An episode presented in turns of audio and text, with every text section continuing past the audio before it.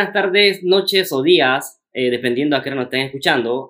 Este es el capítulo 3 de Secretos de un Millennial. Eh, aquí tengo a un invitado especial eh, que he estado con él hablando, que tiene un emprendimiento bastante chévere, que es acerca de fotografía y viajes. Tenemos a Long, Long, Life Alex o Barbosa, ¿cómo prefieres que te llamen? Yo uso, yo creo que la parte corta sería Long Life. Long Life. Sí, sí, sí, así es como súper corto y es de que, hey, Long Life. Así la gente, dije, me saluda de vez en cuando y es bien gracioso. Sí, qué cool, qué cool. Cuéntanos, eh, ¿quién es Long Life? ¿Qué hace en redes? ¿Qué, qué tipo de contenido hace? ¿Qué, qué trata todo tu, tu emprendimiento? Ok, mi nombre real es Alex, entonces prácticamente Long Life es un nombre que salió hace muchísimo en el 2012-2013, en el que yo simplemente quería que un nombre que, que tuviera que brutal y que no fuera como tan mainstream, por decirlo así.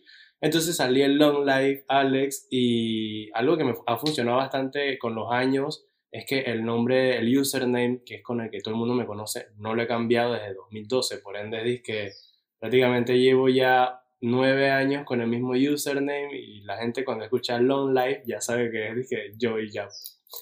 Yo estoy que full metido en la fotografía, estoy incursionando un poco en el video, sin embargo no es mi fuerte, pero no practicando poco a poco se va a llegar a, a un nivel más alto, pues. Entonces yo he mezclado la fotografía con los trips que hago, porque eso es lo que más me apasiona, lo que me llena. Sin embargo, eh, he trabajado en muchísimos campos de fotografía, documental, de gastronomía, y poco a poco he ido como conociendo todas las caras de la fotografía y poder trabajar en ellas sin, así siendo versátil, por decirlo así, pues. Wow, esto es increíble. O sea, que ha estado tanteando eh, todo, todas las facetas de la fotografía. Sí, así fui aprendiendo como lo que no me gusta, lo que sí me gusta, cuál es mi fuerte en la fotografía y a su vez uno aprende todas las caras y puede como, o sea, prácticamente cuando tú aprendes todo en su totalidad, eh, puedes abarcar bastante, pues, y aún así sabes, de lo, sabes lo que estás haciendo, pues. Vale. Ok, y lo que, lo que queremos preguntarte eh, más bien es cómo comenzaste en todo esto de la fotografía. ¿Qué te inspiró? ¿En, el, en qué momento dijiste, bueno, esto es lo mío? Ok, ha sido que un camino súper largo porque hay veces donde yo sentía que la fotografía simplemente era como un hobby, no es lo mío. Luego poco a poco fui desarrollando un amor más grande por el arte en general, no solamente la fotografía, sino el video, el dibujo, el canto, el baile. Yo a veces veía a las personas eh, bailando y yo decía como que está bien que la gente lo disfrute, pero ¿por qué lo disfruta en verdad? Y yo no lo entendía hasta que poco a poco fui adentrándome en el arte y entendí de que hey, el arte es una forma de expresión en la que nosotros podemos canalizar lo que sentimos, nosotros podemos expresarnos mediante el arte sin ni siquiera usar palabras, o sea, el arte es mejor que las palabras, tú puedes transmitir más cosas con el arte que con las mismas palabras, pues. Entonces, poco a poco yo como que tenía, siempre siento que tenía como un buen ojo, entonces yo veía las cosas y es que, hey, esto se ve súper pretty, se ve súper cool, sin embargo yo quería que las demás personas vieran las cosas como yo las veo.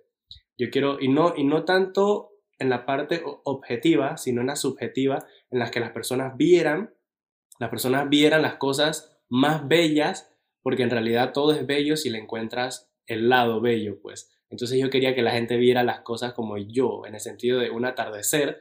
No lo vieras como un simple atardecer, sino que ese atardecer te transmitiera algo, sentimientos, nostalgia, algún, algún sentimiento que despierta algo en ti, pues, porque de eso se trata el arte.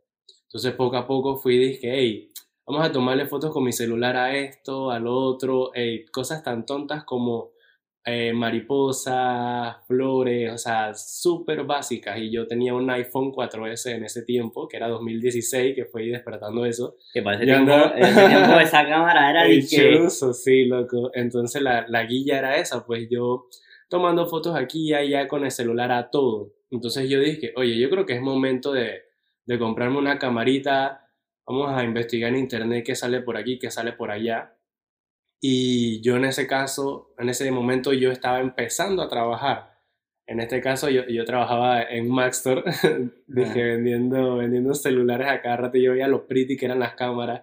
Y es que, oye, vamos a comprarnos una cámara ya para, para amplificar como mi, mi, mi, mi, ¿cómo se dice? Como tu experiencia con toman- Sí, tomando fotos es- en, en, en celular. Exacto, yo dije, oye, yo creo que ya podemos dar un paso más allá, un paso Y más ya tenías el ojo. ya tenía el ojo y ya lo estaba entrenando, pero yo necesitaba algo que supliera mis necesidades que poco a poco iban a crecer, pues. Entonces yo, bomba, boom, me encontré una cámara baratita, eh, pero era, es una marca súper, súper buena japonesa, que la marca se llama Olympus. Entonces la cámara era tan brutal que yo dije, wow, ¿cómo una cámara tan barata puede hacer tantas cosas? O sea, yo todavía tengo esa cámara y todavía le estoy dando palo porque, chuso, rinde, rinde buco. Entonces la cosa fue que, pum, me compré mi cámara y empecé, la- empecé a tomarle fotos a mis amigos, dije, cercanos, fotos súper sencillas. Yo iba a cualquier spot y yo, pum, tomaba fotitos Ponte así, ahí. esa, quédate ahí, ponte asá. Y poco a poco fui como descubriendo en lo que era bueno y en lo que no, y lo que a mí me gustaba, y como mencioné hace un rato, lo que me llenaba. Entonces así creo que empecé la fotografía con amigos súper cercanos míos diciéndome, hey, dale, ¿quieres? Vamos a salir a, a pasear, vamos, dizque, pa, yo no sé, a las 5 de mayo, a Caledonia, a puros lugares brujos, pero que tienen como su esencia. Y yo dije, Claro. dale, ¿por qué no, man? Y yo llevaba mi cámara todos los días a todos lados, o sea, mi, en mi, en mi maleta siempre estaba la cámara. Entonces así también, practicando y practicando, fue que desarrollé más mis habilidades, por decirlo así. Así que, Qué cool. Eso es algo que me llamó mucha atención y es porque, bueno, yo también tomo fotos y fotografías de paisaje. Es que mucha gente a veces, eh, cuando va a adquirir su primera cámara, siempre se preguntan, ¿qué cámara me compro? Eh, o qué buena primera cámara me compro. O sea, mucha gente tiene esa duda, por lo menos Exacto. al momento de, de comenzar en, el, en, lo- en esto de la fotografía, pues. Eh, ¿qué, qué, qué aspectos tomaste tú en cuenta al momento de elegir la Olimpo? Que no es una cámara que, que, que normalmente se exacto, juega no como es primera. conocida, todo el mundo no- elige su Canon. Ajá, Canon o Nikon y se van. Y todas tienen sus ventajas y sus desventajas. Por ejemplo, si a mí se me daña mi Olympus, lastimosamente yo tengo que ir a Estados Unidos y llevársela a alguien para que me la arreglen, porque aquí en Panamá no hay repuesto. Sin embargo, Canon, la superventaja y Sony, es que, hey, se te le pasa algo a la Canon, tienes que limpiarla, y de una vez tú vas al taller de Canon, bim bam, brand new, papá, como nueva, y lo cual es súper genial, pues. Sin embargo, yo me fui por las ventajas de Olympus, pues. Entonces, la ventaja que yo tenía en ese tiempo era que ya Instagram estaba como eh, en su boom, pues. Entonces, todos los artistas como panameños, emergentes, artistas que ya estaban en la fotografía, que, que en este caso puedo mencionar dos que tres, por ejemplo, Jorge Isaac, un fotógrafo de los que me, me alentó bastante a, a seguir mi, mi pasión. Él no me conocía en persona y yo no lo conocía en persona. Bueno, obviamente. La cosa es que yo le escribí un día, hola, oye, tú sabes, yo quiero empezar la fotografía, pero no sé qué cámara comprarme. Sin embargo, las cosas más o menos que a mí me llaman la atención es la fotografía de calle. La fotografía prácticamente documental de calle, así bien street, eso era lo que me llamaba la atención. Entonces el man me dijo, que hey Alex, chequea la situación. Si tú quieres hacer ese tipo de fotografías, las cámaras que más te convienen son las más pequeñas, porque prácticamente como que pasas desapercibido y la gente como si ve una cámara grandota, como que le va a tener miedo, le va a tener pena. Sin embargo, una cámara pequeña, tú pim pam, Y súper ventajosa, pues. Entonces por ahí me fui, me fui en esa línea, me fui leyendo, leyendo ventajas, desventajas en los tipos de cámara. Y llegué a la conclusión de que quería un Olympus, es pequeña, compacta, eh, el mismo acabado de la cámara es, es así vintage, bonito, es como elegante y a todo esto, como les mencioné, es súper económica. Por ende es disque, hey, vámonos por Olympus.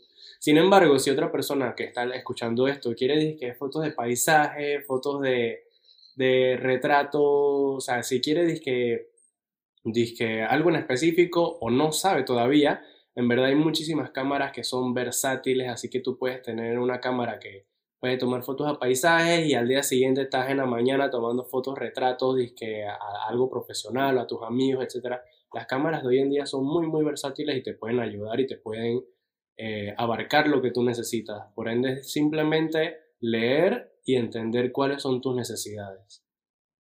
Wow, eso es interesante. Eh, hay, hay- algo que ya los, los que están dentro del mundo de- de- del arte, bueno, fotografía, arte, video, que entran son en los bloqueos creativos. Tú, si has afrontado bloqueos creativos y cómo los has afrontado. Sinceramente, ahora mismo estoy, yo creo que en el bloqueo creativo más largo de toda, vamos a decir, entre comillas, mi carrera. O sea, llevo prácticamente buen, buen par de meses eh, en el que no desarrollo una idea súper elaborada para alguna, alguna fotografía mía, pues. Entonces, en verdad, al principio yo me sentí un poquito mal. Les dije, hey, man, yo quiero crear contenido, quiero explotar mi arte, quiero hacer algo disque brutal, pero eh, simplemente las cosas no me, no me salen, pues, y no es que esté mal, sin embargo, el detalle es que, bueno, también, también siento que estoy en un receso, ¿no? Más que no estoy tanto en el bloqueo, al principio sí, ahora estoy en el receso creativo, en donde simplemente estoy como marinando ideas para que cuando yo haga mi regreso magistral, venga con cosas que hagan explotar la cabeza a la gente, que la gente lo diga y diga que, hey, yo me siento identificado con esta foto, algo me transmite. Entonces el detalle es que todos, todos, en todos los artes hay bloqueos creativos que que a uno como persona a veces lo puede hacer sentir mal y está bien tener bloqueos creativos. No podemos estar siempre produciendo y produciendo porque nuestro cerebro prácticamente necesita descansar, necesita respirar, entonces prácticamente es de que, hey, si estás en un bloqueo creativo, simplemente respira hondo, tómate un par de días, aléjate de eso que estás haciendo. Si estás escribiendo, aléjate de lo que estás escribiendo, aléjate de la cámara, esto que lo otro. Simplemente, hey, pon el playlist que más te gusta, tripea las canciones que más te gustan, sal, toma disque sol, aire, man, siente la brisa, o sea, si vives en las ciudades, que hay tantos spots en las ciudades donde tú puedes simplemente sentarte y mirar el mar, cosa que muchas personas no pueden hacer. Y nosotros hay que 10 minutos y voy disque, yo no sé, a la cinta costera, Costa del Este, hay tantos spots en donde tú te puedes sentar, puedes llevarte disque una, una, una mantita de picnic, sentarte y simplemente admirar el atardecer. Entonces, cuando tú estás tan alejado de lo que en verdad tenías que hacer, de la nada te empiezan a surgir un poco de ideas, te empiezan a surgir, o sea, cosas brutales que tú dices que, hey, o sea, yo estoy aquí disque viendo el atardecer y, y estoy disque visualizando tantas cosas que puedo hacer y con esas cosas que estoy visualizando prácticamente ya estoy disque rompiendo mi bloqueo artístico, o sea, es disque genial, man, simplemente hay que respirar y no dejarse alterar las emociones por, por tener un bloqueo creativo. Simplemente respirar hondo y saber de que vas a salir de ese bloqueo y vas a crear cosas geniales. Qué chévere, qué chévere. Pero explícale a la gente que por lo menos no está dentro del mundo del arte, ¿qué es, en tus palabras, qué es bloqueo creativo? Un bloqueo creativo es eh, prácticamente como que, es como, alguien, vamos a decir, un ejemplo, alguien está escribiendo un libro, un poemario, pues, entonces el man está inspirado en su poemario, y ya vamos a decir que quiere tener 300 poemas en su libro, va por el 270, ya su cerebro está que a máxima potencia, está ahí echando candela, entonces, pum, de la nada como que nada te viene a la mente, o sea, ¿qué más escribo? ¿Qué, ¿Qué, más puedo hacer? Dice que no me viene ninguna idea a la mente, y ahí es como que listo, o sea, prácticamente te bloqueaste en donde no te surgen ideas, no echas ni para atrás ni para adelante. Y obviamente tú como artista, tú como escritor, quieres, necesitas salir de ese bloqueo para terminar lo que estás haciendo, pero simplemente no puedes porque el cerebro no te da. O sea, es que no sé qué hacer, o sea, está el cerebro sentado, que pensando, que y ahora, y, ah. ahora, entonces prácticamente, eh, resumido, eso es un bloqueo artístico. Excelente, chévere. Eh, muchos muchos problemas a veces eh, cuando las personas que están dentro del mundo de la fotografía o que eh, Instagram es una gran herramienta para mostrar tu trabajo. De hecho, eh, yo, cada vez que llevo una, una, publicación tuya es, algo como que, o sea, algo que yo nunca he visto en mi vida. Es que tú, o sea, literalmente has hecho como que, me acuerdo una vez que tú subiste fotos de puros retratos, puros retratos. Y es algo que tú ves como que, ah, ok, un retrato pero tú subiste puro retrato. Y yo me quedé, que peste, ¿a quién hace puro retrato? y yo me quedé, que, o sea, qué curioso, porque de lo simple sacas algo que la gente no, no, normalmente hace porque piensa que es lo simple. Exacto, exacto. Eso, y eso es lo que tú tocabas. Pero, por ejemplo, eh, es muy difícil, por lo menos, destacar es, en ese sentido dentro de, dentro de Instagram, que es donde se, donde se muestra el trabajo. Y a mucha gente, por, eh, por lo difícil que es destacar o por lo difícil que es llamar la atención, porque principalmente si tú consigues un trabajo eh, de fotógrafo es porque le llamaste la atención a alguien o porque le gustó tu trabajo y quiere tener fotos para sí con la visión que tú tienes, porque literalmente está comprando tu visión de ver las cosas. Exacto. Entonces, ¿cómo, eh, ¿cómo haces para conseguir esos clientes? Que, que, o sea, poder no solamente tener la visión, sino poder venderla. Eh, yo me di a conocer por varias exposiciones que, que fui participante, fui prácticamente como escogido para participar en, en exposiciones grandes. Hubo una en el Hilton, en donde el día de inauguración fueron como 800 personas, lo cual fue algo de que grandioso. Yo tenía 10 fotos impresas mías y es que solamente el día de inauguración era un movimiento tan abismal de gente que yo dije, wow, todo el mundo está viendo mi arte y es algo impresionante. Entonces, poco a poco, con el pasar de los años, yo creando ideas, eh, como mencionaste, eh, mezclando lo simple con lo complejo, di a conocer mi nombre. Entonces, al yo dar a conocer mi nombre, los mismos clientes me buscaban sabiendo que mi visión de las cosas era diferente, que lo que yo imaginaba, lo que yo veía, era algo totalmente diferente a lo que ve eh, un fotógrafo habitual, pues por decirlo así un fotógrafo ve las cosas, pero no le saca todo el jugo, no le saca el máximo provecho a lo que en verdad hay frente a sus ojos.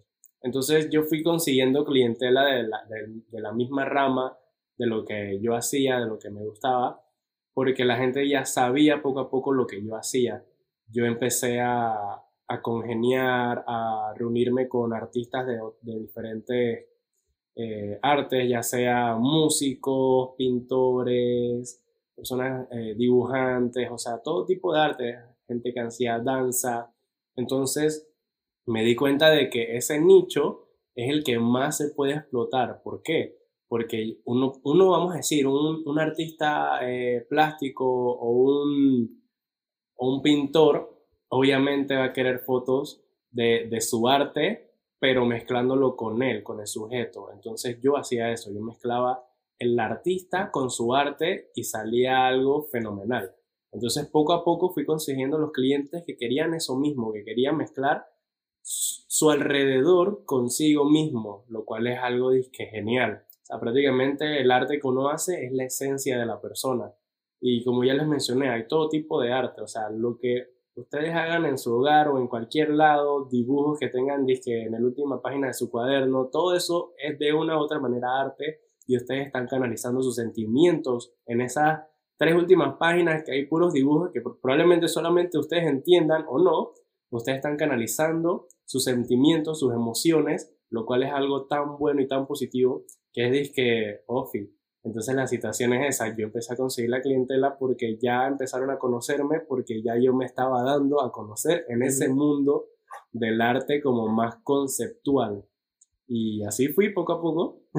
Wow, eso es una sinergia increíble porque conseguir los clientes que compaginan con tu visión, literalmente, eh, bueno, me imagino que ha sido un poco complicado, pero sí, fue, difícil, eh, fue chévere lo, lo, de los, lo, lo de los, que dijiste de los de las convenciones y lo dentro del Hilton, que hace, que hace unos podcasts atrás yo hablaba de las conexiones de valor. Exacto. Porque eso para ti fue una gran conexión, eh, poder compaginar con tanta gente que comparte tu visión y todo esto. Ha sido totalmente increíble. Y también otro, otro tema que, que quería tocar es, es, contigo es que eh, tú, aparte de, de, hacer trabajo fotográfico para clientes, también eh, dedicas mucho a lo que es la fotografía de paisaje. Exacto. Eh, ¿Qué consejo le darías hoy por hoy a, a las personas que, que, que, quieren entrar en ese, en ese ámbito, pero, pero han, ha sido complicado porque en Panamá tú tomas eh, una fotografía, por lo menos en lo que yo he visto, una fotografía de, de distintos paisajes y para lo más que te puede servir es más para eh, fotografías de turismo. Sí. Pero tú, ¿cómo, o sea, qué consejo le das a esas personas que están entrando en ese, en ese medio? Si están entrando en el medio ya de, de la fotografía de, de, paisajes, primero que todo es admirar el proceso, admirarlo y disfrutarlo.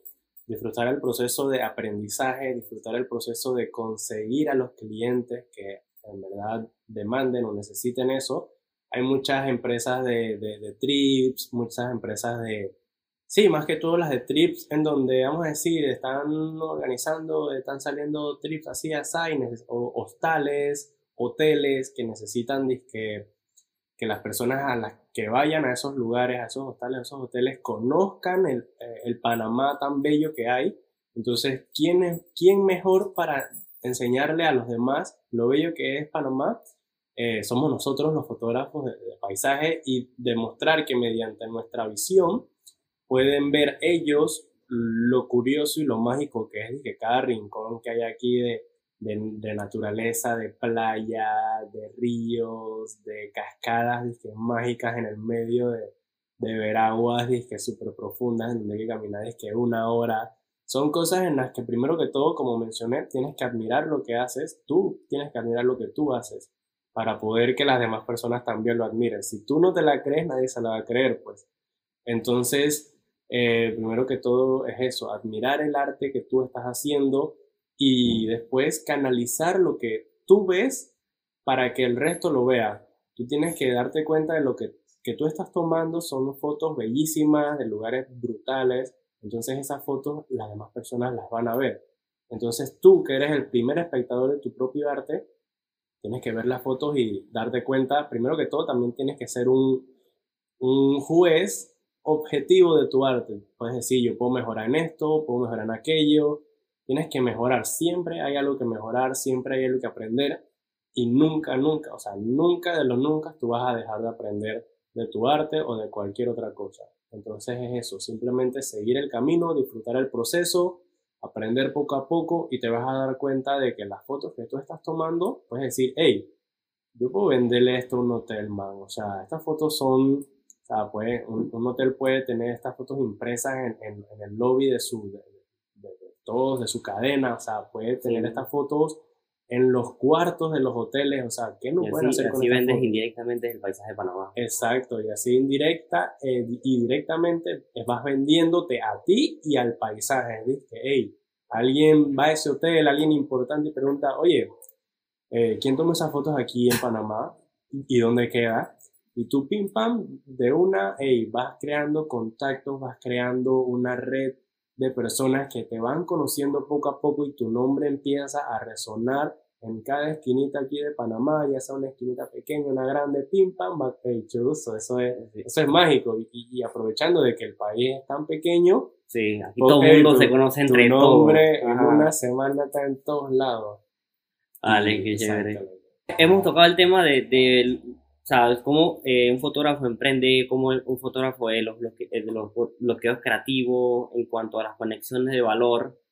Pero lo, lo más interesante aquí es que es tu trip, ya, ya, ya, ya nos enfocamos en, en, el arte de emprendimiento empresarial. Vamos, vamos a ver a, los trips. Eh, ¿cuáles, ¿Cuáles han sido los mejores trips a los que has ido y cómo ha sido como... Cuéntanos las historias, las mejores historias de tus trips cómo se ha desenvuelto, cómo ha salido, porque a las personas hoy, hoy por hoy como que he visto muchas personas eh, que han, o sea, como que se les dificulta, pues, ya sea por el trabajo, ya sea porque eh, tienen hijos, tienen una familia que, que atender, no tanto que mantener, sino que atender en casa. Entonces, el tiempo se le dificulta. Sabemos que tú y yo somos jóvenes y, bueno, bueno el tiempo a veces nos sobra, pero, pero a veces eh, es complicado. Entonces, como me imagino que sea, sea, que haya salido de la nada, siempre hay algo de logística, siempre hay algo de planeación. Exacto. Yo por lo general soy el que organiza mis trips y yo siempre, o sea, yo mezclo la improvisación con los trips y con la, la, ¿cómo se menciona? ¿Cómo se dice cuando, al, lo, el antónimo, el anónimo, el antónimo de, de, de, de improvisar? eh, se dice... O sea, la logística, pues. Ah, o sea, yo mezclo la improvisación con la logística y sale algo curioso, porque vamos a decir, yo puedo organizar de hoy a mañana un trip súper genial, sin embargo, de una u otra manera, el trip fue algo improvisado. Pero yo trato de mantener los puntos claves del trip siempre eh, claros. El precio, el lugar, hora de salida, cuántos somos, transporte. Entonces, eh, siempre he mantenido como, como eso de que yo organizo mis propios trips y yo mantengo el orden. Por ende, yo siempre en los trips, yo los puedo estar que disfrutando full, pero yo sé de que yo soy responsable de todos los que están conmigo y lo cual se siente, se siente bien, o sea, no se siente un trabajo difícil, es algo que yo he aprendido ya con los años porque llevo bastante tiempo, llevo bastante tiempo en esto, pues ya puede ser unos cuatro o cinco años en donde he ido para arriba y para abajo en Panamá.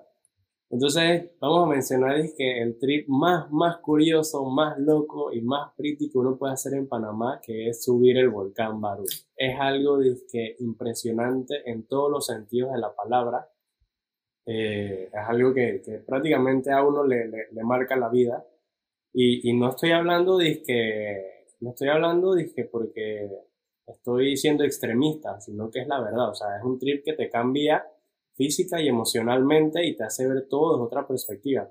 Al final nosotros simplemente todos los días estamos adquiriendo información, adquiriendo experiencias y poco a poco nuestra mentalidad, nuestra forma de ser va cambiando por lo que nosotros aprendemos todos los días. O sea, todos los días que aprendemos algo nuevo, nosotros vamos cambiando poquito a poquito y somos quien somos hoy por las cosas que vivimos todos los días, ya sean grandes o pequeñas y las pequeñas decisiones que estamos tomando cada día. Entonces, ese trip al volcán Barú, yo me acuerdo que yo caminé 11 horas y media. 11 horas. Para que tú veas lo loco que fue eso.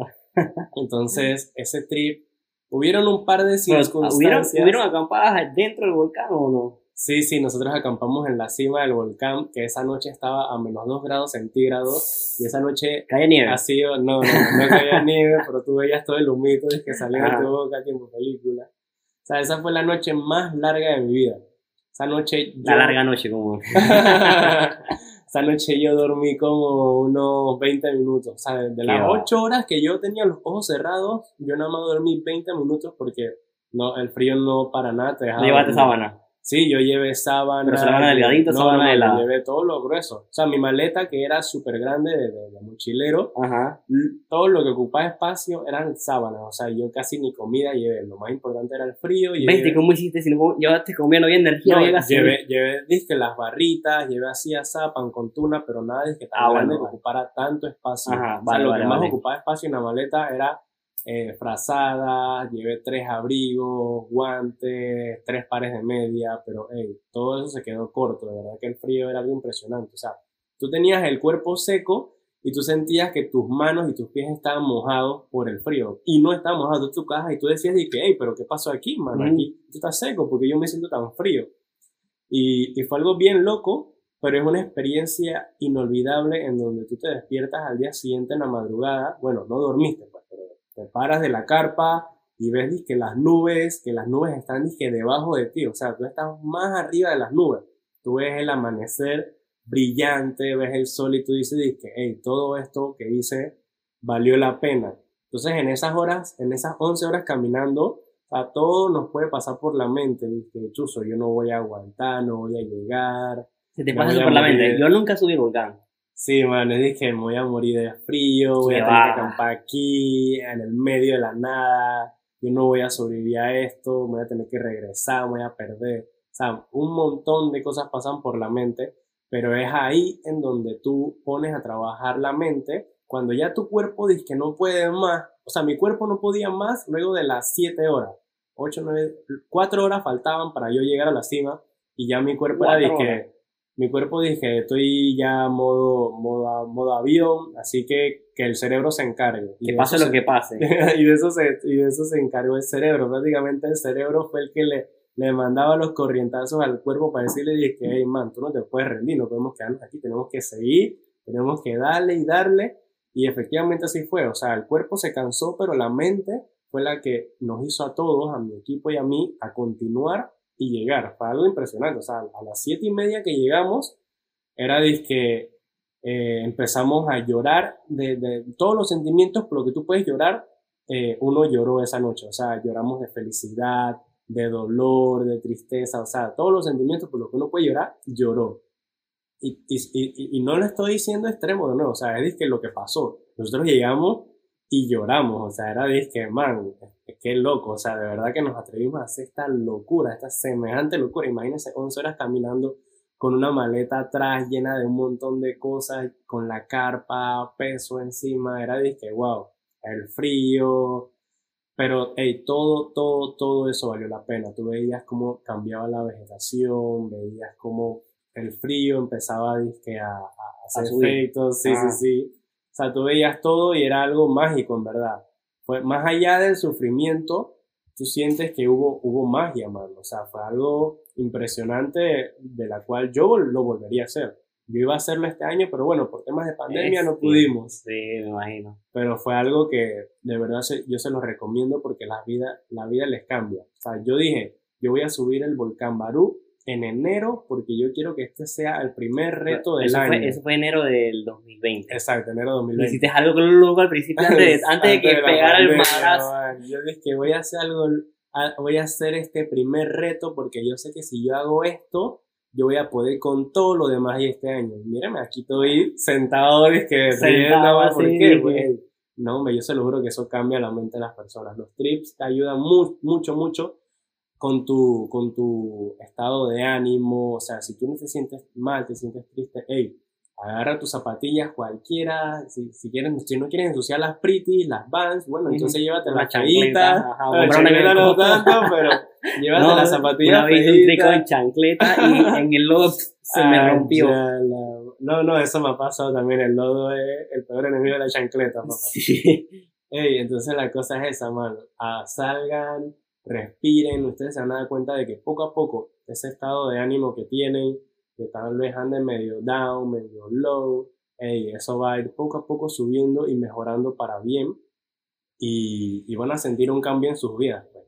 Ah, de verdad, esto de trips no es que, hey, eh, me voy con mis frenes y de trip a tomar un par de pintas en la playa, esto que lo otro, o sea, eso no se queda ahí. O sea, todo lo que nosotros hacemos, como ya les mencioné, nos va cambiando y es que algo fenomenal de que ustedes salgan y conozcan su país porque Está bien loco todo lo que hay afuera, está bien brutal, Ustedes solamente tienen que abrir sus ojos y darse cuenta de que, de que no todo el mundo puede ver lo que están viendo en ese momento ustedes, o sea, noches con, con el cielo lleno de estrellas, o sea, es que, yo, o sea, yo ahorita mismo, esta noche, yo quisiera, o sea, ver, un, ver el cielo así, man. Estrellado, sí. contaminación lumínica en la ciudad no podemos. exacto, es otra cosa. Nada más tenemos que ir, que dos horas para el interior, una hora y media.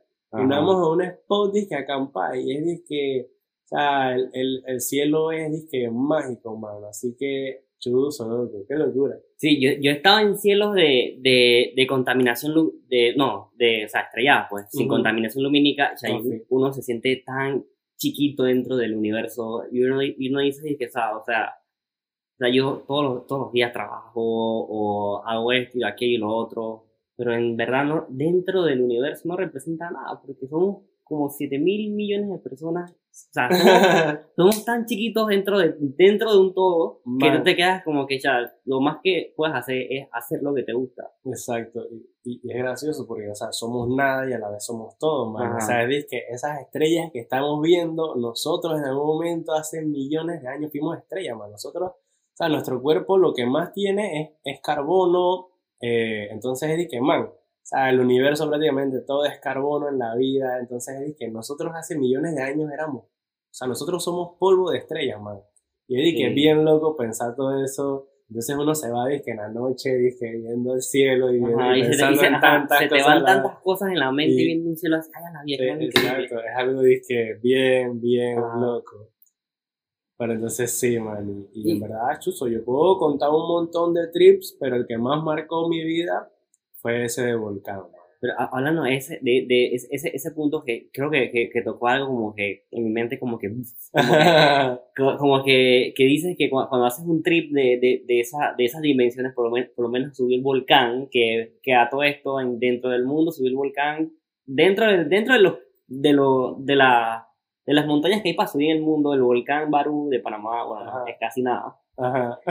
Y con todo eso tú viviste experiencia que la gente normalmente, yo he visto, yo he visto documentales de personas que suben el, el Everest, gente que sube el Mont Blanc. Y son cosas que tú mismo me has comentado aquí.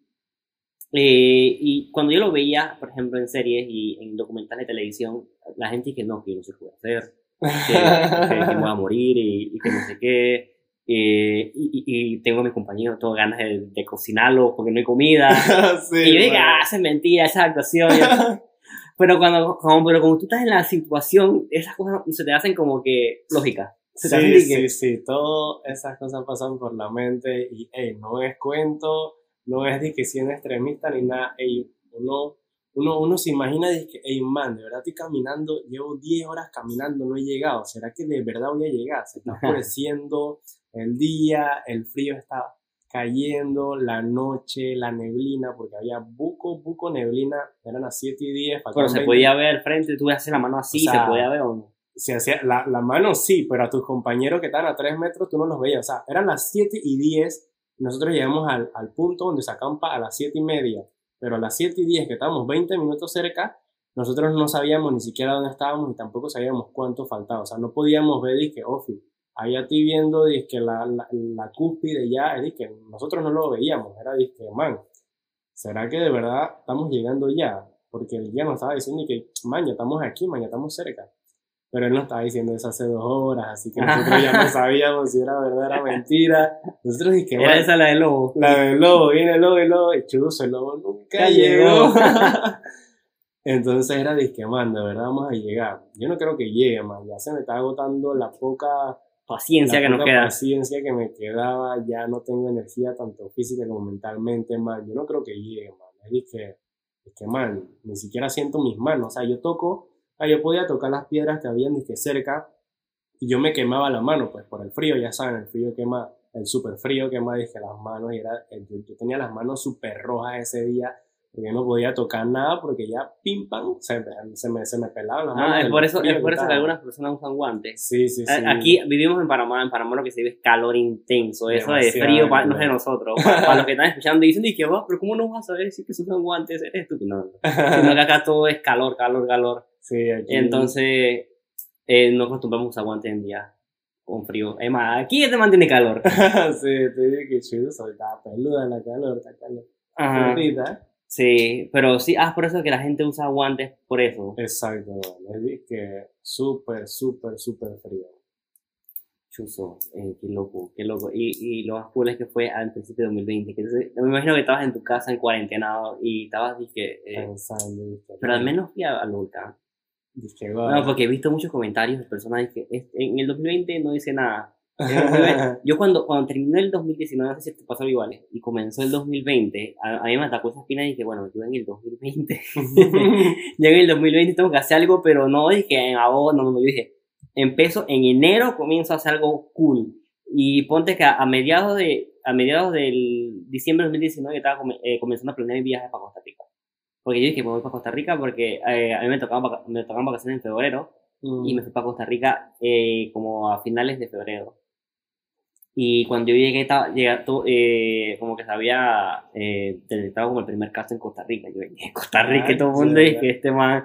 Pero lo que la gente no sabía es que la persona que le dio COVID de Costa Rica estaba haciendo tran- eh, como transición, pues, aquí en- Ujú. en, el aeropuerto Tocumen de aquí de Panamá. Ajá. Así que yo no tuve nada que ver con, con, con eso, pues. Ya después cuando yo llegué a Panamá dije, no, ahora sí de verdad el primer caso en Costa Rica. Yo, y ahí después, a los meses, todo el mundo que no, que cuarentena total. Pero sí, eso fueron unas cosas que, que yo, me, yo me planteé a, a finales del 2019 y ya a principios de 2020. Y Entonces, cuando yo veía en retro- retrospectiva, yo dije, chuzo, lo importante de planear tu siguiente año comenzando diciembre o, o incluso cuando está llegando julio. Porque ya cuando llega julio, ya viene, ya estás en agosto, Exacto, dije, Y agosto va, ya estás le mete- pestañeas y estás en le mete diciembre, quinta. agosto le metes quinta, ya estás en noviembre y tú, ¿qué ves? Entonces, como noviembre ni se siente porque son puros días patria aquí en Panamá, Sí, loco. ya estás en diciembre. Y entonces y ni siquiera te acuerdas que tienes que, tienes que bueno, a las personas que no, que tengo que comprar la ropa de Navidad. Y cuando vas a ver, ay no. Exacto, es 2022. que muy, muy rápido pasa el tiempo. eh. Sí, Muy loco eso. ¿no? sí, por lo menos yo lo he visto en, en un año, por lo menos el tiempo más rápido, eh, más lento pasas al principio. Mm, Ya después de julio ya saben la Ya. una recta final que da miedo. Sí. Bueno, eh, ha sido muy interesante todo eh, en cuanto a lo que nos comentaste, contenido de bastante valor en cuanto al cambio de mentalidad, las motivaciones, el, el- lo que es el, el bloqueo creativo en cuanto a los artistas, incluso los emprendedores tienen muchos bloqueos, incluso, incluso ese momento de incertidumbre. Porque la incertidumbre ataca a todos los emprendedores, porque piensan que esto de verdad es lo mío, ya de verdad tiene en el camino correcto, o sea, esas preguntas atacan mucho, y esas son preguntas también cuando tú emprendes un camino, valga la redundancia, en, en eso que me dijiste.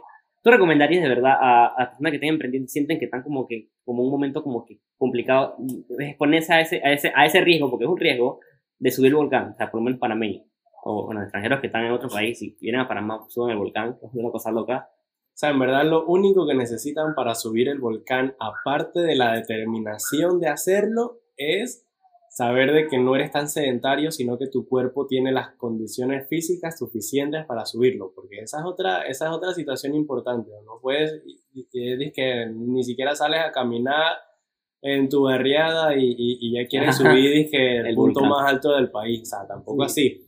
Por ejemplo, en mi preparación física era algo tan simple como caminar todos los días. O, sea, saltar la cuerda. Y, te vienen las historias saltando la cuerda y dije que este va una pero, pero era que, o sea, yo, o sea, yo caminaba 5 o 6 kilómetros al día porque yo todo lo hacía a pie, pues. No era porque, porque estaba haciendo ejercicio como tal, sino que simplemente diligencias en la ciudad. Y dije, oye, y te ibas a pie de tu casa hasta la ciudad. Bueno, tampoco, eso no va a 6 kilómetros. Dice que, hmm, yo creo que voy a coger el metro y de aquí puedo caminar uno, una media hora, luego otra media hora de regreso para regresar al mismo punto. Y así me iba y así me hacía de que 6 kilómetros al día y mi cuerpo, lo quieran o no lo quieran ver, estaba en constante movimiento que me ayudó. Pues yo no era un, un chico triatlón que hacía disque 3 horas de, de, de cardio todos los días, no, mami sin embargo, mi cuerpo siempre ha estado en movimiento, lo cual me siento, me siento bien de decirlo. Y, y con esa preparación física que no era tanta, no era la gran cosa, y con mi determinación subí el volcán. Sin embargo, obviamente, si ya tú eres alguien que va a gimnasio todos los días, así, así, y tu cuerpo se mueve muchísimo más que el mío, obviamente no vas a pasar tanto, tanto dolor como yo, pero aún así vas a sentir un poco de dolor. O sea, tampoco es que tú camines dos horas al día porque quieras. Pues, pero sí, es de que prepárate físicamente lo normal, ninguna, ninguna locura de 5 horas al gimnasio, nada porque vas a subir el volcán, sino que prepararte y tener la determinación de que en verdad quieres subirlo y quieres hacerlo. Y ya es de que eso. Ah, qué cool, qué cool. Bueno, y para terminar, yo siempre, con todos los entrevistados, siempre le hago la última pregunta, que creo que es una de las más importantes del podcast, porque eh, ya le he dicho en podcast anteriores, pero te lo voy a decir igual acá. Eh, siempre yo trato con este podcast de dar valor a las personas, de, por ejemplo, si están emprendiendo un negocio, si están emprendiendo algo nuevo en su vida, eh, esto les sea de ayuda o por lo menos si hay un tema de interés, eh, lo, lo puedan escuchar. Brutal, brutal. Entonces, así mismo con, con las personas a las que entrevisto. Lo que, lo, la última pregunta es que a lo largo del podcast, lo que, eh, lo que tú me has escuchado, lo que tú has visto de, mí en redes, eh, es en qué te puedo ayudar yo. Una pregunta en la cual tú pienses que yo se, te pueda solucionar. Algún problema que tengas, alguna duda existencial que tengas en tu vida, o algo por el estilo, algo que tú pienses que, bueno, Rubén puede decir esto, esto, esto. Chuso, mira que no estaba preparado para una pregunta tan profunda. Sí, por eso siempre trato de, de, dar valor a, las personas que, aparte a las personas que nos escuchan, también a las personas que yo entrevisto.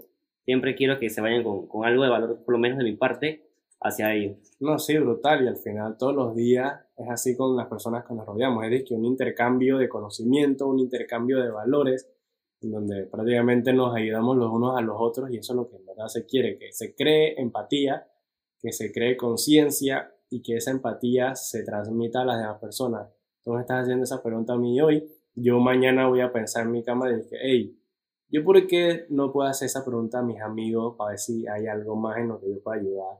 Sea algo tan simple o sea algo tan complejo, de una u otra manera se puede buscar la ayuda, pues que al final las cosas buenas se pegan.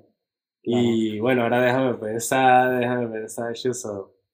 Me puse Como te dije, estoy dije en mi bloqueo, bloqueo creativo y receso creativo. Vale. Y no sé cuándo volver, o sea, no sé, ¿verdad? Que, ¿Cuándo volver? ¿qué, cuál, ¿Cómo dar mi primer paso para regresar al mundo del arte? Porque como mencioné, estoy dando, tomando mi break. ¿Estás tomando tu break? sí, lo Vale.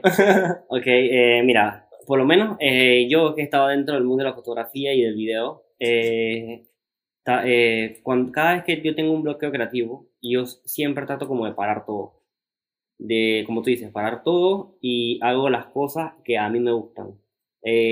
Hablo con mis amigos, me, me, pongo una serie, empiezo a, a, leer un libro, pero todo lo que hago y, y digo, o, o, todo lo que, las experiencias que vivo dentro de mi receso, siempre trato de verlo una perspectiva diferente.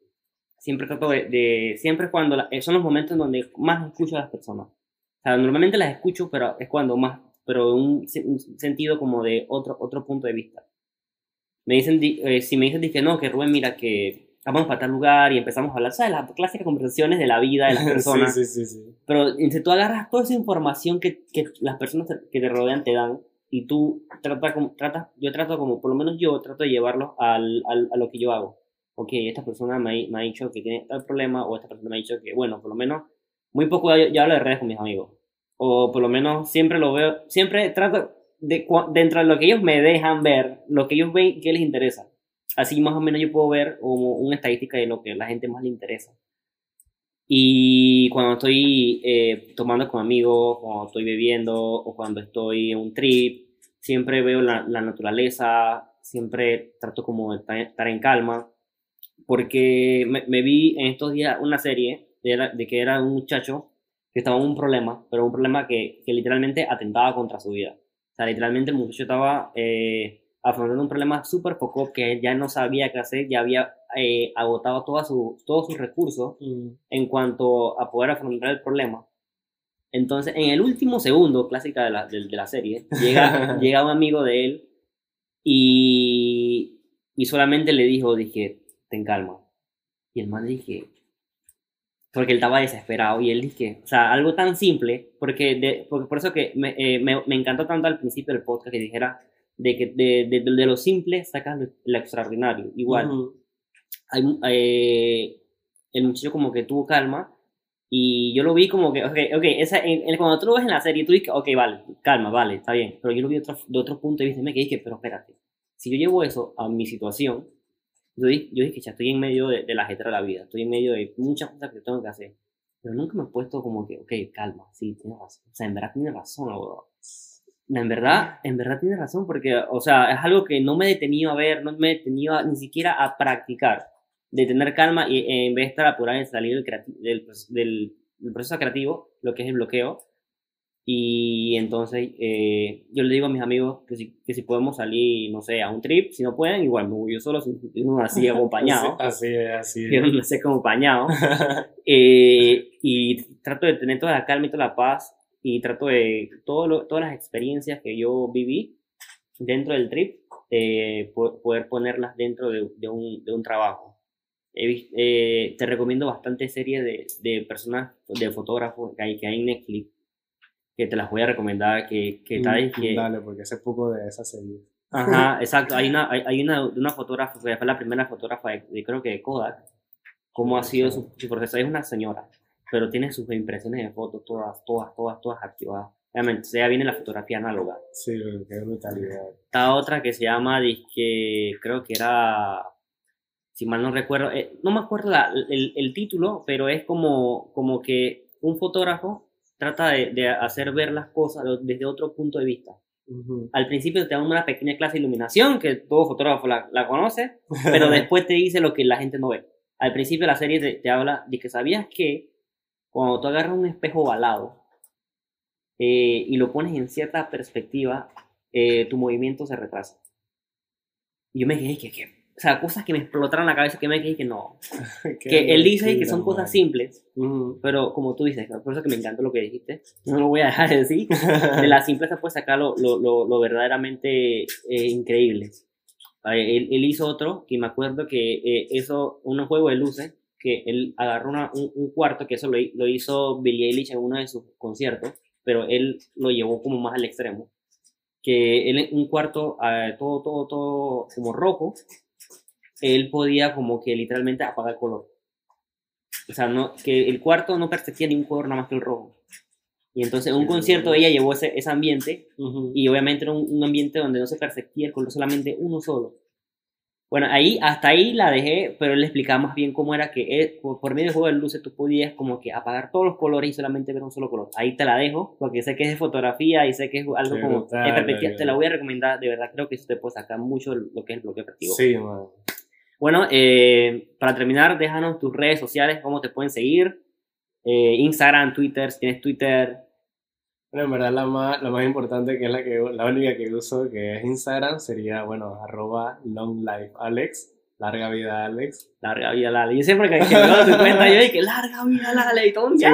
Chus, loco. Sí, esa es la, la, la única. Y bueno, ahí está mi trabajo y, y lo, y lo que he mejorado y lo que he aprendido todos estos años, ahí está.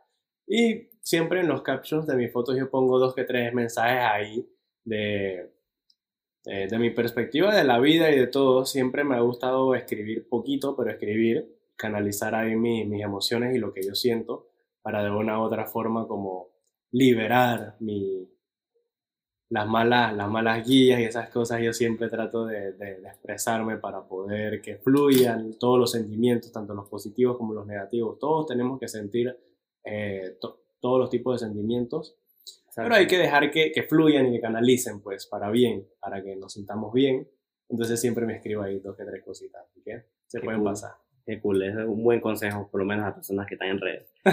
Sí. Bueno, eh, hasta aquí lo dejamos. Eh, muchas gracias por escuchar el podcast y si llegaste a esta parte, te lo agradezco bastante. Eh, lo apreciamos Alex y yo de que hayas escuchado todo lo Ah, apreciamos demasiado esto. Así que ya saben que pueden suscribirse al podcast en el canal Secreto Millennial. En, en- estamos en todas las plataformas: Amazon, eh, Apple Podcast, Spotify, Anchor. Y me pueden seguir a mí en redes sociales. Eh, yo nunca le he dicho a todo esto, como arroba en vida no. real. O sea, en, mis tres, o sea, en los tres capítulos que ya he subido, ya nunca he dicho dónde me pueden seguir en Instagram. Pero bueno, muchas gracias a todos y nos vemos en la próxima. Hasta luego.